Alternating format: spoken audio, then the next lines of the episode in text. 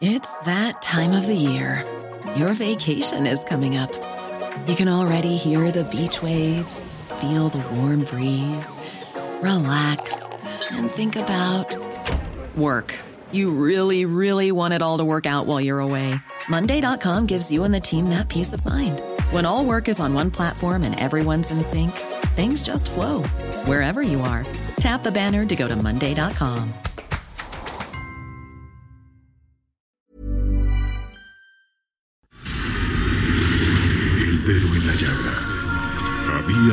Vez un mundo en el que nadie creía. Un país de historias inexplicables. Una nación con personajes asombrosos. Santo Tomás tenía razón. Hay que ver para creer. El México increíble. Las verdades que duelen. La voz de los que callan. El dedo en la llaga. Infórmate, diviértete, enójate y vuelve a empezar.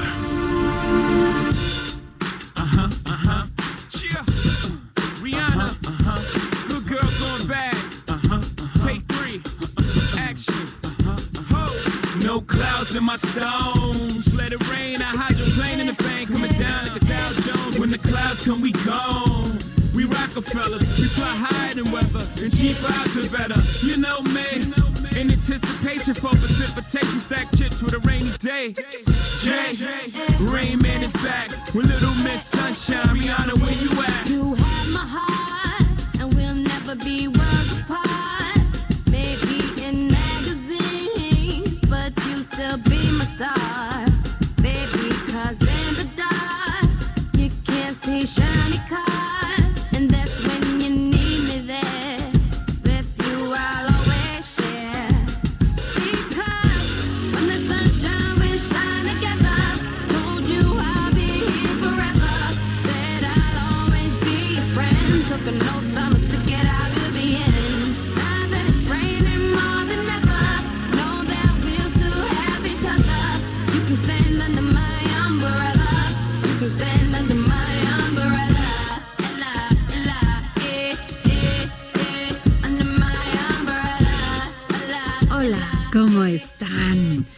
Los saluda con mucho gusto su amiga Adriana Delgado aquí en su programa favorito, sí, El Dedo en la Llaga, sí, aquí en el Heraldo Media Group.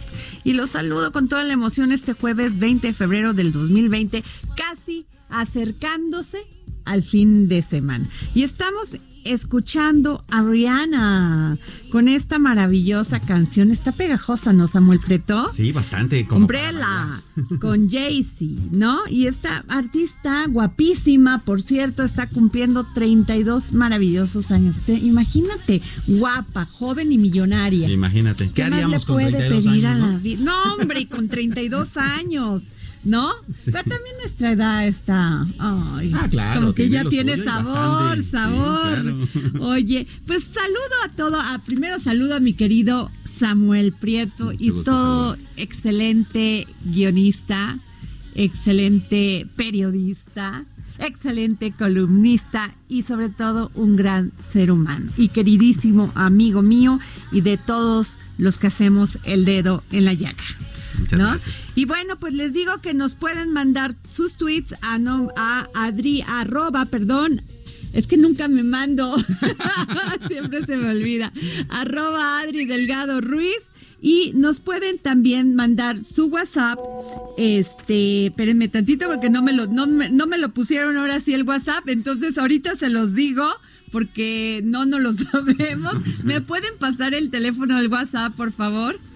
Y bueno, ¿cómo estás, querido Samuel? Muy bien, fíjate que hay bastante información esta tarde, tarde de jueves, tarde calurosa en la capital de la República Mexicana y bueno, se espera que en los próximos días eh, baje un poquito la temperatura y no tengamos este calor tan, tan, tan apabullante que hemos tenido en, en- en estos primeros días de la semana, ¿no? Oye, fíjate que ayer fui a un gran evento.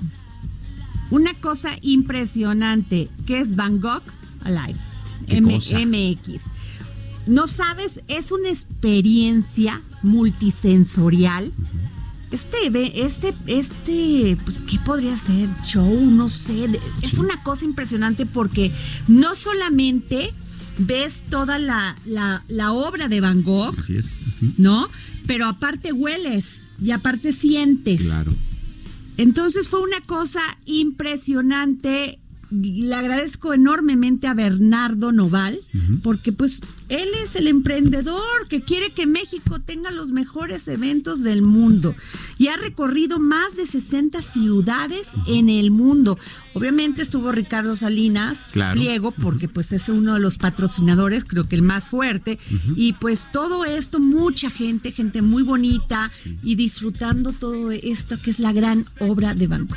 Claro. Ricardo Monreal, muchas personas, ¿eh? El delegado de la Cuauhtémoc que estaba feliz porque se tener un evento así en su en su delegación, ¿no? Claro, está eh, ubicado justamente dentro de esa demarcación en el, El- monumento, a la, madre. Por favor, de veras, no se la pierdan. Van a tener toda una experiencia. Es correcto. ¿no? Y bueno, fíjate que que este jueves la Auditoría Superior de la Federación presentará el tercer y último informe de la cuenta pública 2018. ¿Sí? Este correspondiente al último año de sexenio de Enrique Peña Nieto. UCLIS. UCLIS. Incluirá resultados de auditorías forenses, aquellas en las que se presume un daño patrimonial. En los dos informes se detectó el uso presuntamente irregular de 46.509 millones de pesos. 10.245 millones ubicados en el primer informe y 36.264 millones en el segundo, de los cuales 5 mil millones corresponden al presupuesto federalizado dirigido a los estados. Bueno, es que ya No, viste que ah, ya, ya la, la Secretaría de la Función Pública nos dice que hay 17 mil millones. 17 mil millones que no se han comprobado. Y bueno, esto se va a llevar a cabo ahorita en, eh, que será en una hora. Y es por eso que tenemos al diputado Mario Alberto Rodríguez, presidente de la Comisión de Vigilancia de la Auditoría Superior de la Federación. Muy buenas tardes, diputado. Muy buenas tardes a todos. eh, Muchas gracias por la. No, al contrario, usted por tomarnos la llamada, porque sé que ya va a entrar ahorita esta Ya reunión con el entrar, auditor. sí. Oiga, pues, ¿qué es lo que nos puede decir? Porque se, se, se torna complicado 46 mil millones.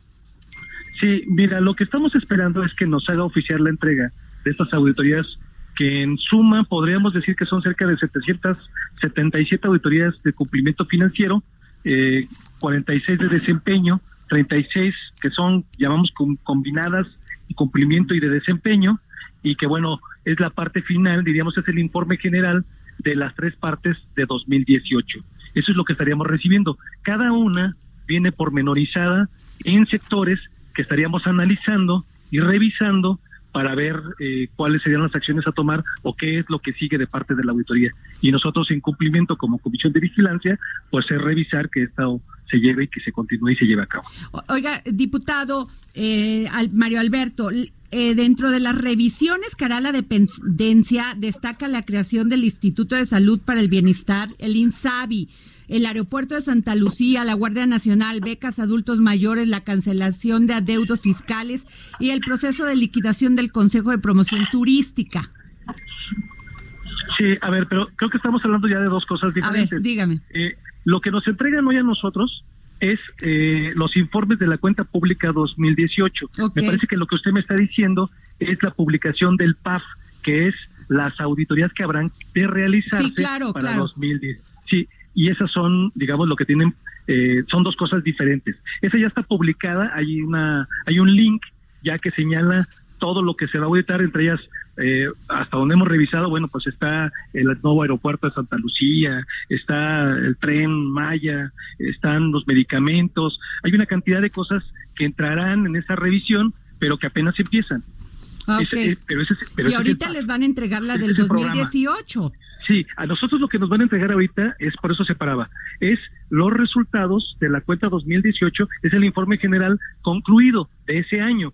Ya lo que sigue en adelante es eh, específicamente Sí, la entiendo, revisión y entiendo, el anuncio perfecto. de nuevas auditorías. Claro. Así es, pero, efectivamente, como tú dices, sí están muchos de esos datos eh, eh, puestos para la revisión, están propuestos y habrán de iniciarse con este programa que se hace cada año. Eh, ¿Qué tal, eh, diputado? Buenas tardes, soy su servidor Buenas Samuel tardes. Prieto. Este, diputado, Buenas pues eh, justamente revisando esta administración de Enrique Peña Nieto el 2018 como el último año de esa gestión, recuerdo que eh, Adriana Delgado entrevistó hace un par de días, hace muy pocos días, a la secretaria de la Función Pública y ella comentaba que eh, durante al- el, digamos, el recurrir de esos seis años, se habían encontrado eh, irregularidades como por ahí de los 544 mil millones de pesos, lo cual, vamos, es una cantidad estratosférica, pero eh, refiriéndonos, por ejemplo, a algunos datos específicos, eh, se dice que el promedio anual de anomalías detectadas en esa administración entre 2006 y 2012 eh, anda por ahí de los 362 millones de pesos y que el promedio anual de inconsistencias andan por ahí de los 3.461. Entonces, a partir de esos datos, dos cositas. Una, se esperaría que esta, este informe del 2018 tuviera esa misma secuencia de irregularidades y la segunda, más allá de condenarlo públicamente a través de las auditorías, pues ¿qué se puede hacer al respecto? Sí, eh, nada más para recordar que mucha de la información que entregó la auditoría eh, sirvió en parte para la unidad de inteligencia financiera que llevaran a cabo todos los procedimientos que se llevaron con los Oya. Entonces, mucha de la información que ha reportado la auditoría se ha tomado en consideración para seguir con los procedimientos, ya sean penales, administrativos o los que tengan en consecuencia que realizarse. Y también decir que lo que la Secretaría de la Función Pública realiza entendamos que es eh, perteneciente al sistema de entidades del gobierno federal y hay otra parte que revisa eh, que es gasto federalizado que revisa la auditoría, pero se complementan. Efectivamente, lo que esperaríamos nosotros eh, es que tengan buen término, no que solamente sean reportados, entregados y que a la parte que le toca finiquitar y llevar a cabo el procedimiento judicial o penal, lo que haya que realizarse, pues lo deje en papel. O sea que es más que escandaloso tenemos que señalar, considerando que hay que sumar una con la otra, ¿no? Perdón. Eh, No o sea que sería más escandaloso porque además de las irregularidades que nos decía la secretaria, hay que sumar estas. Hay que No- sumar las de, la, las de la auditoría, exactamente. Entonces, los hallazgos que se encuentran allá, bueno, forman parte de una investigación que la Secretaría de la Función Pública realiza y la Auditoría Superior de la Federación realiza otra que incluye también municipios, estados y todos aquellos entes que reciban presupuesto o gasto federalizado. Entonces, eh, habría que ver cuánto es lo que está señalando el día de hoy, cuánto es el acumulado ahora sí que se va a... Uy, no me asuste, diputado. Ya me asusté. vamos vamos viendo vamos viendo vamos esperando las cifras este y vamos eh, en, en consecuencia pues a tener si ustedes gustan una charla más adelante Sí. para ver qué es lo que sigue Por ¿no? favor, pero nos contesta el teléfono, eh, diputado, porque este chisme se va a poner muy bueno, ¿eh? no bueno digo sin alarmar yo, lo que lo no, que, pues lo no, que ya tenemos nos alarmamos esto, más la otra, más el otro. Es que son son como momentos diferentes lo que nosotros esperamos es que bueno aquí haya resultados vamos a ver qué es lo que presenta la auditoría y en consecuencia bueno pues poderles decir a ustedes con mucha claridad qué es lo que cuáles fueron los hallazgos encontrados de parte de la Auditoría Superior de la Federación. Muchísimas gracias, diputado No, Mario contrario. Alberto Rodríguez, presidente de la Comisión de Vigilancia de la Auditoría Superior de la Federación. Gracias por tomarnos esta llamada. Muchas gracias a ustedes. ¡Qué susto! Qué cosa, ¿no? Porque, o sea, no, no es de complementar, bueno, sí se complementan, pero se suman, ¿no? O sea, son 544 mil millones encontrados más esto. Más lo que van ellos todavía a reportar. Es correcto. O sea, ¿No? Porque una cosa son no las- hay llenadera en No el hay. tema de la corrupción. Abusaron de todo, de todo, de todo, Imagínate, ¿no? ¿no? Y es aquí, fíjense, Samuel, que tengo un invitado de lujo. El doctor José Antonio Aguilar Rivera, ensayista y escritor. Y lo hemos invitado aquí no solamente por su larga trayectoria, ¿no? Sino porque él hizo un ensayo maravilloso para este maravilloso libro que se llama La respuesta liberal. Y la- el ensayo se llama la, primade- la primavera del descontento liberal. Estamos en esa primavera con todo lo que escucha, Gracias, doctor. gracias Adriana. Bueno, antes que nada, gracias por la invitación a, a tu programa. Sí, eh, yo creo que eh, la, la frase hace alusión a, a una frase de Shakespeare, eh, en la cual cuando eh, se va a terminar algo, dice, estamos en el invierno de nuestro descontento, dice uno de los personajes de Shakespeare. Pues nosotros estamos no en el invierno, sino más bien en la primavera, o sea que nos falta todavía todo el ciclo de estaciones para que digamos, la, la, presente situación se acabe. Estamos apenas en las fases iniciales, pues de un, de un periodo difícil, duro, ¿no?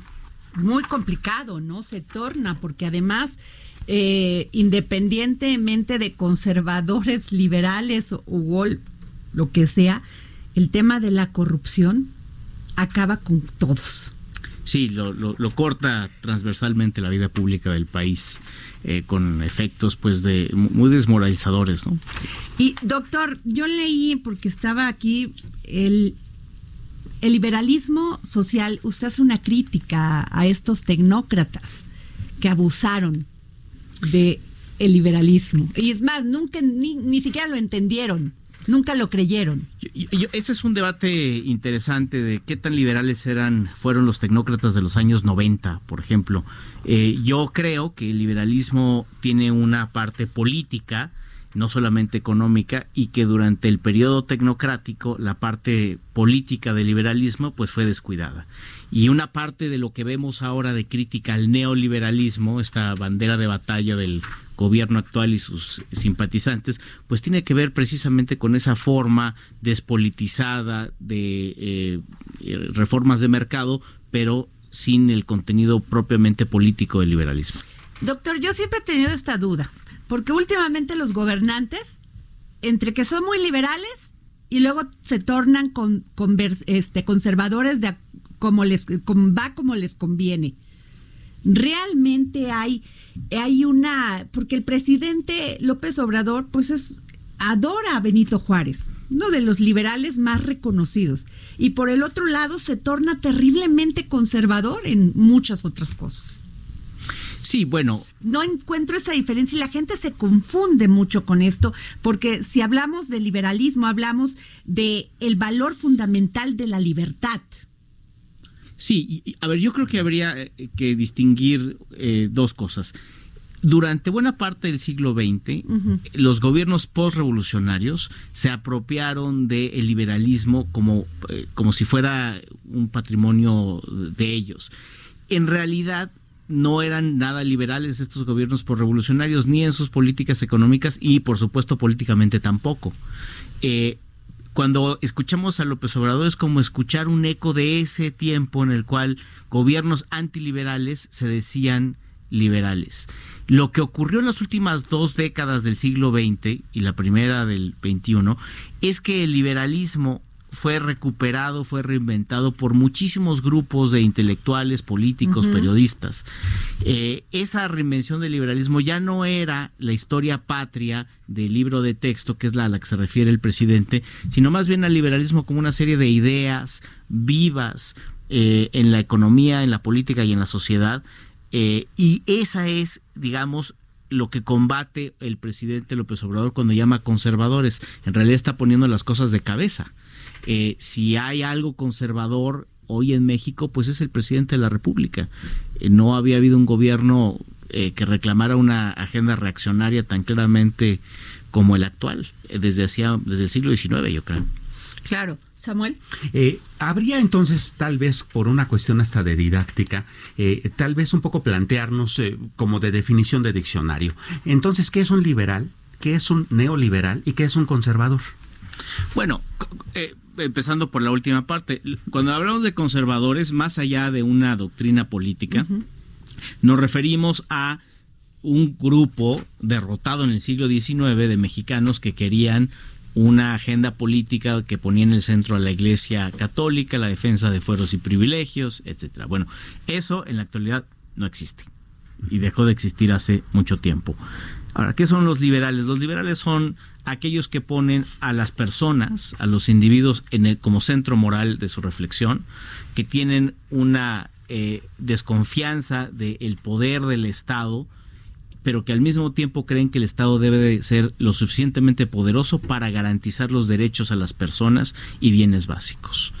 Eh, los liberales eh, creen en el poder de la razón, de la conversación pública, eh, del debate, creen que es necesario tener una eh, eh, discusión pública abierta, sin censuras, eh, y eh, que al mismo tiempo seamos capaces de escuchar las razones de los otros y discutirlas. Eso en términos generales yo creo que es un liberal.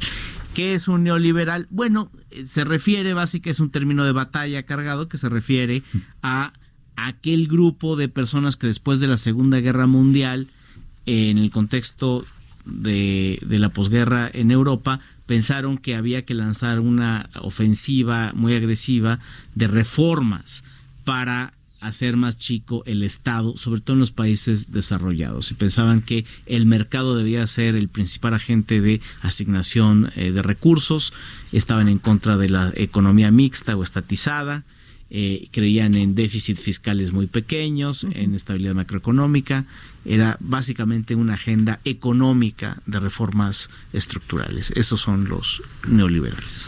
Ahora, eh, me queda todavía como esa duda porque ahí regreso a esta pregunta. Somos muy liberales políticamente, o sea, todos queremos la libertad, todos pedimos lo mismo, ¿no? Y conservadores cuando tenemos que actuar en la economía. Sí, aunque lo podríamos ver al revés. A ver si. Si vemos ahora el gobierno actual, que es profundamente antiliberal, ha mantenido dos de los ejes de, eh, del neoliberalismo, es decir, la- el equilibrio fiscal, por ejemplo, y un recorte brutal al Estado. Entonces, en ese sentido que es económico, pues este gobierno es más neoliberal que los que le precedieron. Ahora, la parte política del liberalismo es compleja porque los liberales son demócratas en el sentido que creen que la única manera de eh, asignar el poder en las sociedades es por medio de elecciones libres. Al mismo tiempo, creen que la democracia debe estar acotada por los derechos de las personas. Qué interesante eso que ¿no? dices. O sea, aunque nos eh, votáramos todos unánimemente en cortarle la cabeza a la gente, pues eso sería incompatible con la agenda liberal porque está violando los derechos de las personas. Entonces los liberales son demócratas, pero creen que la democracia está acotada por valores fundamentales como el respeto a las minorías, el respeto, la libertad de expresión eh, y los derechos humanos. Y desde esa perspectiva, entonces, eh, ¿cómo conciliar todas las posiciones? Es decir, eh, o algo que estamos descubriendo o redescubriendo en este diálogo es eh, que los conservadores acusan al, al contrario de eso.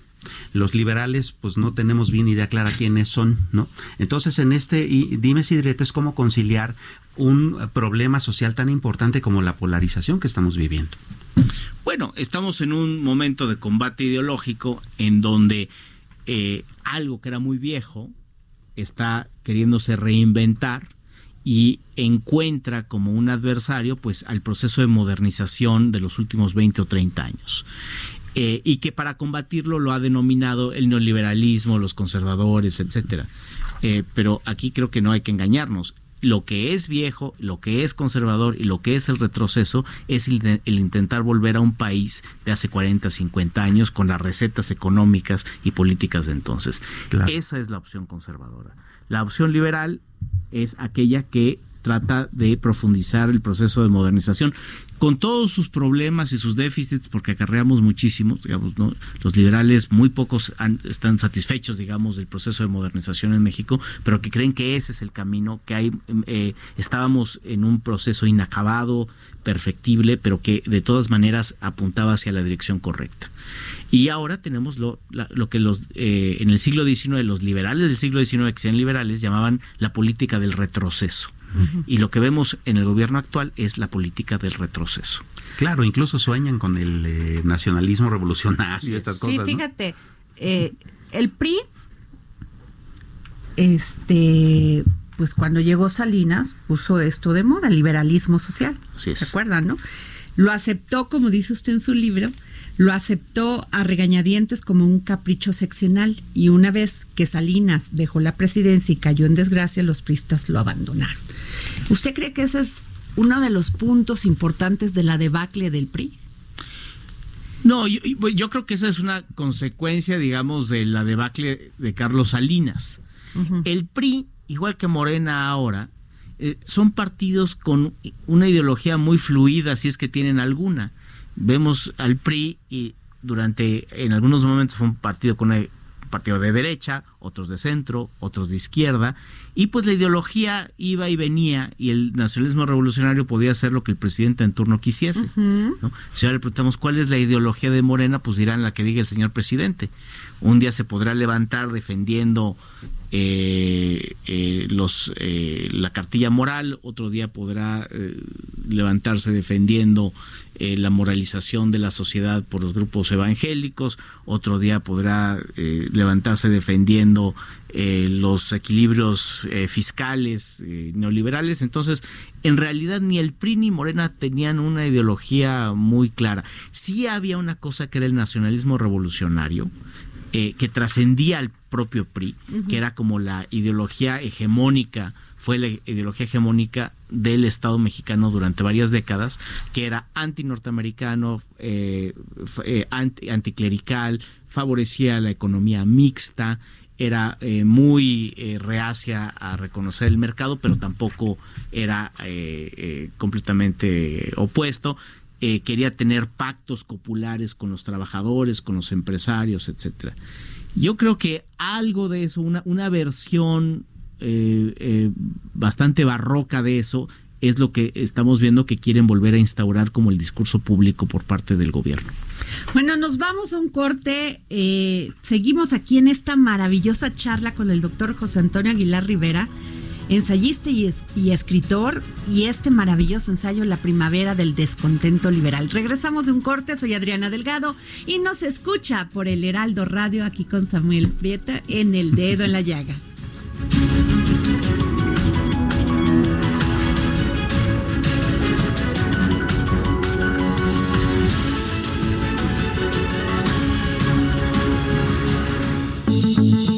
Adriana Delgado en su cuenta de Twitter, arroba Adri Delgado Ruiz. Además, te invitamos a enviar tus opiniones y comentarios en texto o por mensaje de audio a través del WhatsApp al 55 25 44 33 34. Y si quieres escuchar El Dedo en la Llaga del Heraldo Radio en cualquier momento y donde quiera que te encuentres, descarga el podcast disponible en Spotify y iTunes.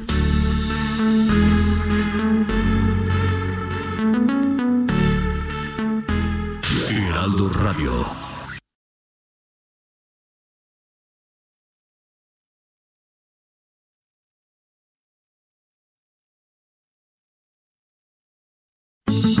Sigue a Adriana Delgado en su cuenta de Twitter, arroba Adri Delgado Ruiz.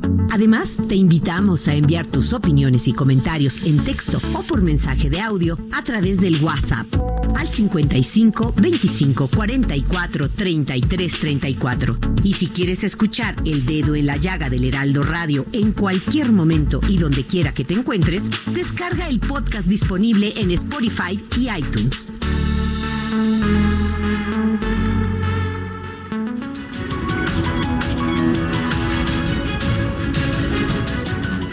Bueno, regresamos aquí al dedo en la llaga y está con nosotros el doctor José Antonio Aguilar Rivera con este maravilloso ensayo La Primavera del Descontento. Y déjenme decirles que este libro que se llama La Respuesta Liberal fue eh, recientemente publicado por Arte y Cultura del Grupo Salinas en colaboración con la editorial El Equilibrista.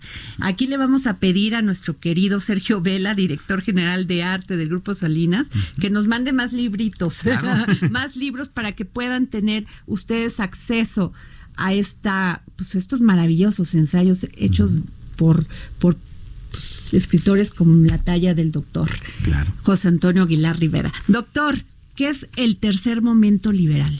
Bueno, eh, planteo que hay dos momentos previos. El, primer momento es el que ocurre en el siglo XIX, al momento de la independencia y en la reforma, en el cual el liberalismo moldeó las opciones institucionales y políticas del país. Eh, después de la guerra eh, contra los conservadores, de la guerra civil y de la intervención, una constitución liberal se puso en el centro del desarrollo político del país.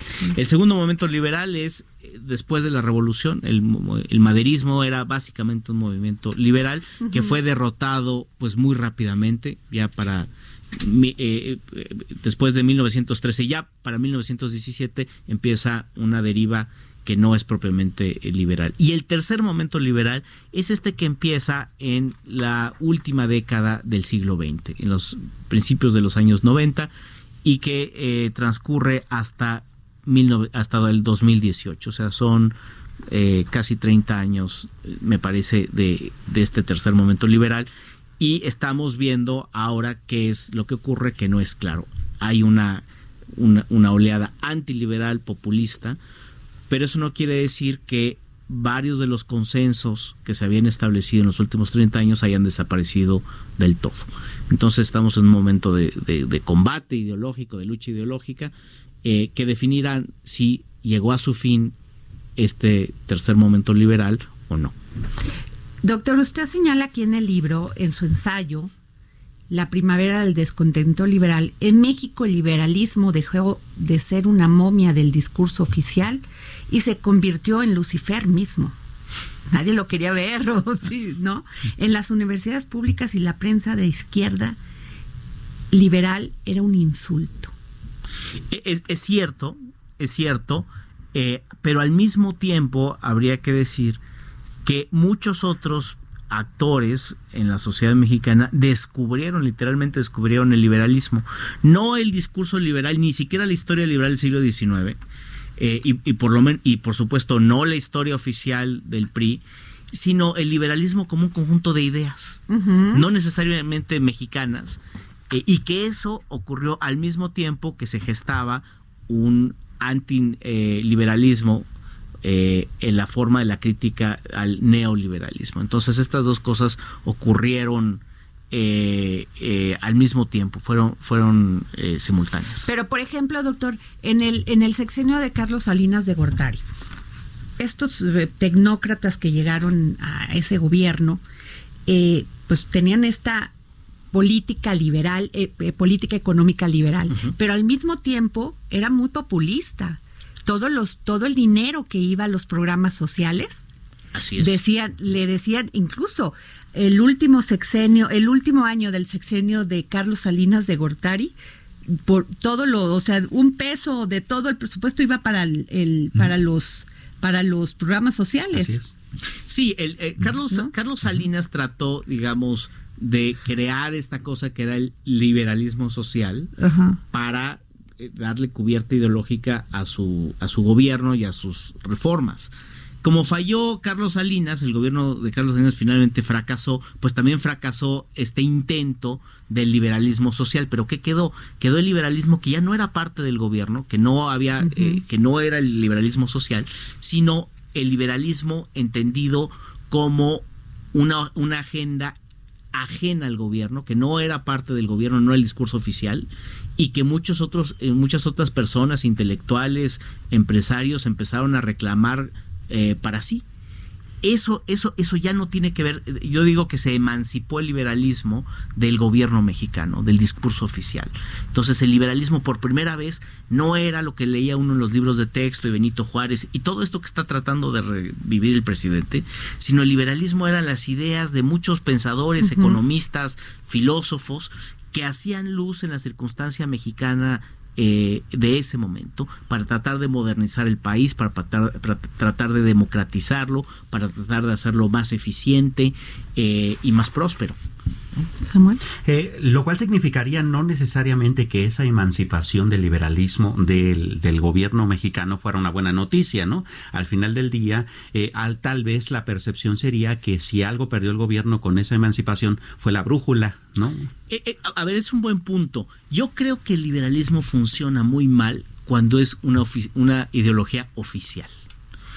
Cuando inspira de manera eh, no, no oficial, no como un discurso, a los gobiernos, pues eso, eso es bueno, sobre todo cuando hay partidos políticos que proponen eh, agendas de ese tipo. Pero cuando se vuelve la ideología oficial, eso de alguna manera mata la vitalidad de las ideas. Porque empiezan a ser utilizadas de manera eh, para legitimar y justificar a un gobierno. Y es lo que estamos viendo ahorita con todo el discurso de Juárez. Lo, lo que hace, Juárez probablemente se moriría, le daría un ataque de, de ver para qué es invocado, ¿no? Eh, entonces, el problema con las ideologías oficiales es que se acartonan, se mueren. El, el liberalismo tiene un, un- un potencial disruptivo, eh, subversivo. Eh, cuando un gobierno toma eso y lo, y lo hace oficial, lo, lo oficializa, lo, lo acartona, es como si lo disecara, y entonces ya las ideas realmente se vuelven, están, el liberalismo es lo que le pasó, digo, ahí que se vuelve una especie de momia. ¿no? En donde todo el mundo decía, sí, el liberalismo y Benito Juárez y demás, pero las ideas propiamente liberales ya no estaban ahí, ya se habían ido, se habían muerto. Claro. ¿no? Entonces es mucho mejor que el liberalismo esté en la sociedad. ¿no? Dice, la reinvención del liberalismo no fue un movimiento dirigido ni acaudillado por un grupo en particular. Fue el resultado de diversos procesos que propiciaron confluencias, revisiones y rupturas ideológicas. En términos amplios, el liberalismo mexicano recuperó su vocación de futuro. Se trató de una corriente muy diversa. En parte por sus orígenes, los intelectuales liberales se sitúan en el espectro político del centro izquierda a la derecha. Así es. Eh, Esto es lo que a mí me confunde un poco porque regreso a lo de Carlos Salinas y todo lo que gastó en programas sociales eh, con este himno de liberalismo social. También Calderón, Felipe Calderón, cuando fue presidente de la República, pues puso el seguro popular. Así O sea, sin ver las consecuencias económicas que podría y, y y sin que ni siquiera fuera efectivo, porque básicamente pues nunca hubo buena atención, no te servía de nada tener tu cartillita y ahí ir y que te pusieran un, curita a tener un servicio de calidad para los mexicanos, pero eso sí, servía de bandera de que todos los mexicanos podían tener un seguro popular. Ahí es donde se me hacen populistas. Sí, bueno, a ver, el- digo, los, si uno ve las familias liberales a finales de los 90, la primera década del siglo XXI, uno iba a ver un grupo que venía de la izquierda, que eran liberales socialdemócratas. José Waldenberg, Roger Bartra, eh, pero au- estos liberales eran a favor de las instituciones, Ok. y al mismo tiempo eran muy críticos del populismo. O sea, lo que une a los, a los liberales es una aversión al populismo, a los liberales de todas las familias y especies. Digo, frente a estos liberales socialdemócratas, porque la socialdemocracia finalmente es la agenda política del liberalismo con una eh, con intervención estatal, estado de bienestar y demás. ¿no? Enfrente de estos, del otro lado de la calle, veíamos a los libertarios, un- una familia también muy bien establecida en México, eh, de gente que pensaba radicalmente distinto en la economía a los liberales de izquierda, pero que también eran adversarios del populismo y también eran partidarios de las libertades políticas. Y en medio teníamos a varios grupos, teníamos por ejemplo a los herederos históricos del grupo de Octavio Paz, encabezados por Enrique Krause, eh, teníamos también a los modernizadores del grupo de Nexos, eh, que habían llegado al liberalismo vía la idea de modernizar México. Eh, y teníamos también a otros grupos de intelectuales eh, que no cabían ne- netamente en ningún nítidamente en ninguno de estos grupos. Pero lo que todos esos grupos compartían y comparten al día de hoy yo creo que ahora mucho más es esta aversión al populismo. Eh, yo eh, coordiné hace en el 2014 un libro sobre los nuevos liberales estos que menciono en ese en ese capítulo eh, que eran más de 20, 20 autores eh, en otro libro colectivo. Y me, es muy notable que si uno vemos en la lista de personajes que están eh, re- recogidos en ese libro, solo hay uno que podríamos decir que hoy es simpatizante o afecto al gobierno mexicano. Uno. Todos los demás eh, son en algún grado críticos o muy críticos de lo que está ocurriendo hoy en México, lo que comprueba la tesis de que a los liberales sí los une una aversión casi instintiva al Sí, populismo. y aquí dice, la versión al populismo es tal vez el factor crítico. Los liberales mexicanos recelan del populismo porque, como señala Roger Batra, Batra apelan a las emociones, atenta contra las instituciones y concentra el poder, el autoritarismo. Bueno, es lo que estamos viendo en acción, es el programa, es el programa político en acción hoy en día. que el peligro es esta libertad porque, por ejemplo, nos suben los impuestos y lejos de ayudar a la economía, pues los empresarios se, dis- o sea, todos los días se encuentran en esa disyuntiva entre Claro. pagar impuestos y hacer y hacer inversiones para generar más empleos. Aunque debemos de decir que una de las cosas que no ha hecho este gobierno es subir impuestos. Pues sí, pero bueno, pero algunos sí, o sea, disfrazaditos, pero sí.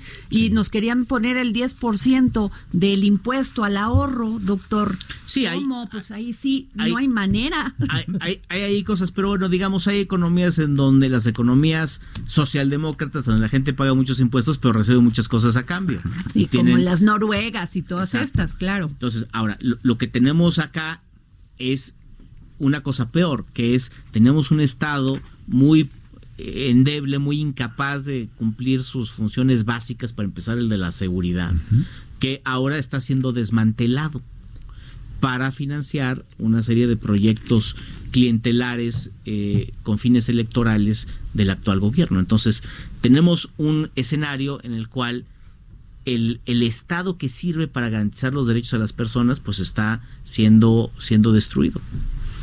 Claro, y eh, además tenemos esa tendencia a ver todo blanco y negro, ¿no? Es decir, eh, o, creas la riqueza o la repartes.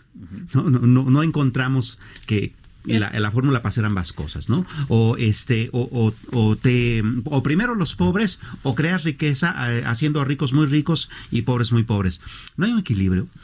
Bueno, hay, hay combinaciones de eso eh, y hay claramente argumentos dentro del liberalismo, el liberalismo igualitario, en donde cree que diga, sociedades muy desiguales tienen problemas para tener iguales derechos para todas las personas. Y tiene sentido pensarlo así.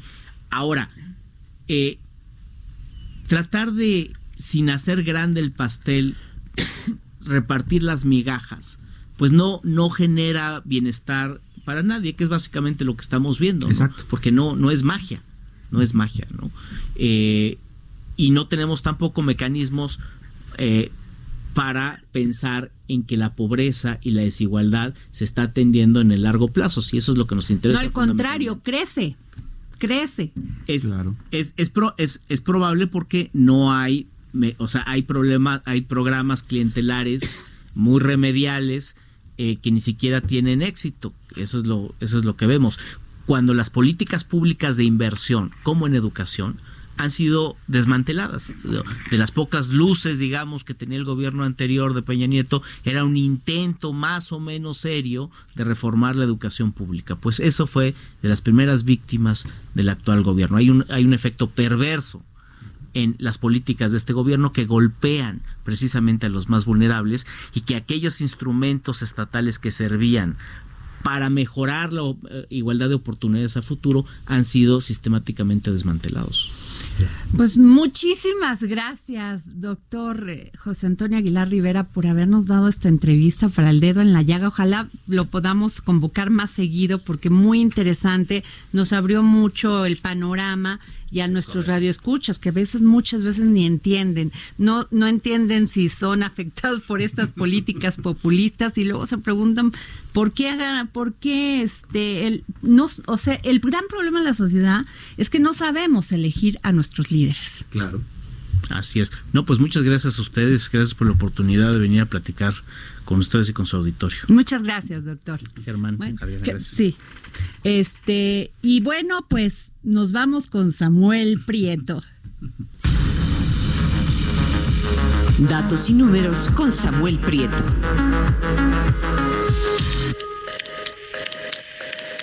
Continuamos un poco. ¿Qué te parece si continuamos un poco con esta, con esta dinámica? ¿Qué tema? Qué bárbaro. Y o sea, no tenemos salida. Porque Imagínate. todos los que llegan, no, o sea, tienen un plan este trazado, pero se, se desvían porque no pueden este dejar de tener ese ego que son populares. Entonces, practican políticas populistas Claro. para que no caiga su eso, no les vayan a, a este a tomar las calles, o sea, le ¿no? tienen miedo a todo, a todo a hacer verdaderas, verdaderos cambios económicos, culturales y sociales. Claro. Y eso es bien importante. Fíjate que a propósito de ese enfoque, traslademos eso un poco eso a lo que está pasando en en, en algo tan importante ya y tan básico como lo es Internet, las redes y el ciberespacio. Eh, Eso es lo único democrático donde no se meten, fíjate. Y- y vemos. La información se democratizó. Es lo único donde no se pueden meter a mangonear. Afortunadamente, el problema es el alcance. A ver. Fíjate, eh, eh, acaba de sacar el INEGI eh, y es una encuesta que eh, saca recurrentemente, hay que darle seguimiento, es esta encuesta nacional de uso de tecnologías de información de los hogares. Permíteme tantito porque fíjate que nos acaba de llegar esta noticia, Samuel. Te interrumpo. El secretario Alfonso Durazo toma protesta a Manuel Espino como nuevo comisionado del Servicio de Protección Federal, órgano desconcentrado de la Secretaría de Seguridad Pública. Ok, gran personaje, Gran, sí, interesante. pues que, a ver, ojalá nos ayude con esta inseguridad y delincuencia. Bien, a Esperemos ver, ¿no? Bueno, Claro. Bien, te comentaba, eh, esta encuesta, eh, te, te doy un seguimiento de lo que siempre hay y te doy las innovaciones, ¿no? Eh, El seguimiento es, eh, el 70% de, de, de los pobladores de este país ya usamos Internet. Bueno, está bien, no estamos tan mal, ¿no? De las zonas urbanas, en las ciudades, el Internet llega al 77% de la población. En las zonas rurales seguimos atrasados, no es ni la mitad, es el 48%. Entonces, bueno, tenemos la promesa por ahí de que esto va a crecer rápido, vamos a darle seguimiento a ello. Pero una innovación que sí tiene esta encuesta es que también ahora revisa los números desde el punto de vista del eh, poder socioeconómico de la población que tiene acceso. Ajá. Y, e- y ahí es donde viene lo interesante. Fíjate, en los estratos económicos altos, el 90% de la población tiene acceso a Internet, pero en los hogares pobres, solo dos de cada 10 hogares tienen acceso a Internet. Es, es decir, el 19% de los hogares pobres de este país. Esto es bastante grave porque, pues bueno, tú te imaginarás que esto eh, repercute en no solamente en una brecha tecnológica, también en una brecha educativa, en una brecha de información, en satisfacer, satisfacer un eh, derecho, como tú bien lo apuntaste hace rato, a la información y a la libertad de expresión incluso, ¿no? Ahora, este, no solamente es eso, también se trata de los fierros, lo- los que se utilizan para eso. El solamente el 16% de los hogares mexicanos que son pobres tienen una computadora en casa. ¿no? Siendo que, por ejemplo, en los estratos más altos o medios, eh, este, este asunto llega al 80%. Porque eso también es, hay que apuntarlo. Bueno, porque si bien es cierto que el celular, el smartphone es la fuente con la que más consultamos todos los mexicanos cosas, llegamos al 73%, también es cierto que a 76%, también es cierto que con el celular no haces la tarea. Claro Lo haces no. con una computadora. Sí, ¿no? o sea, ya, ya la, la computadora ya Así se volvió un, un este, pues una, ¿cómo se llama? Un objeto vital, Vital. para tu evolución, para tu trabajo, para tu todo, Así crecimiento, para estar conectado, para saber, para informarte, para comunicarte. Así es. Y entonces, si solamente el 16% de los eh, hogares que se consideran pobres en este país tienen, pues imagínate que la brecha se va incrementando cada vez más en el término educativo, en el término académico, en el término de, de muchas cosas, ¿no? Es más, hasta de acceso a los servicios financieros, ¿no? Claro. que son cada vez Oye, más ya no online. vas al banco. Ya no vas al Realmente, banco.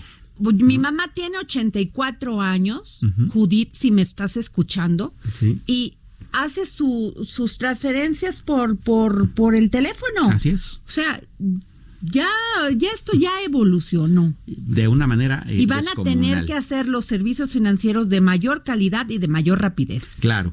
Y entonces, llevando esto al celular, bueno, resulta que, pues sí, 86.4 millones eh, de mexicanos tienen un teléfono móvil. Sí, nada más que solo el 22% de todos esos usuarios tienen un plan tarifario. La gran mayoría, 68 millones, son de ir a la tienda de conveniencia a la recarga. Entonces eso es muy complicado, ¿no?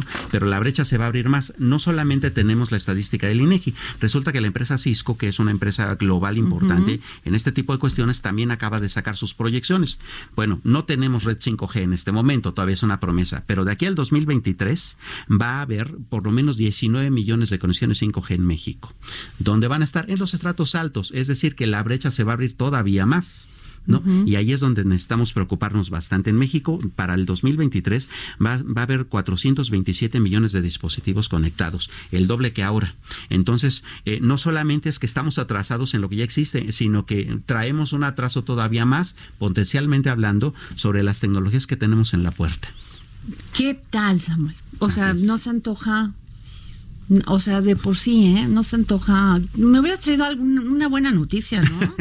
O sea, tú siempre traes muy malas noticias. O sea, Oye, pues, ¿qué les digo? No dejen de visitar este esta maravillosa exposición de Van Gogh Alive. Ah, súper recomendable. Por favor. Súper recomendable. Eh, nos vemos mañana. Déjenme decirles que mañana vamos a tener a Susana Cato en una gran entrevista porque hizo un libro maravilloso que se llama la- Ellas, las mujeres del 68.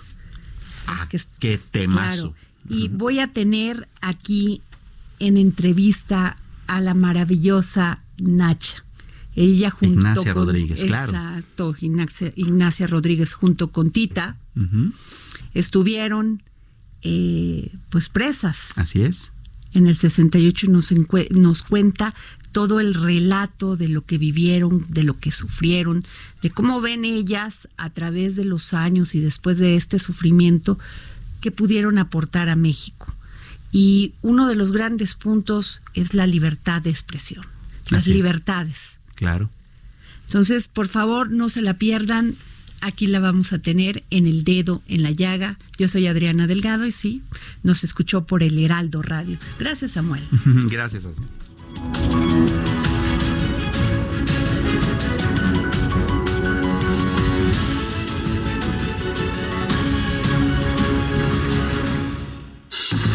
Esto fue El Dedo en la Llaga con Adriana Delgado.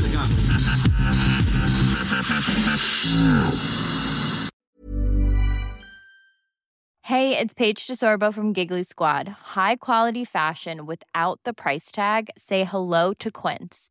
I'm snagging high-end essentials like cozy cashmere sweaters, sleek leather jackets, fine jewelry, and so much more. With Quince being 50 to 80% less than similar brands.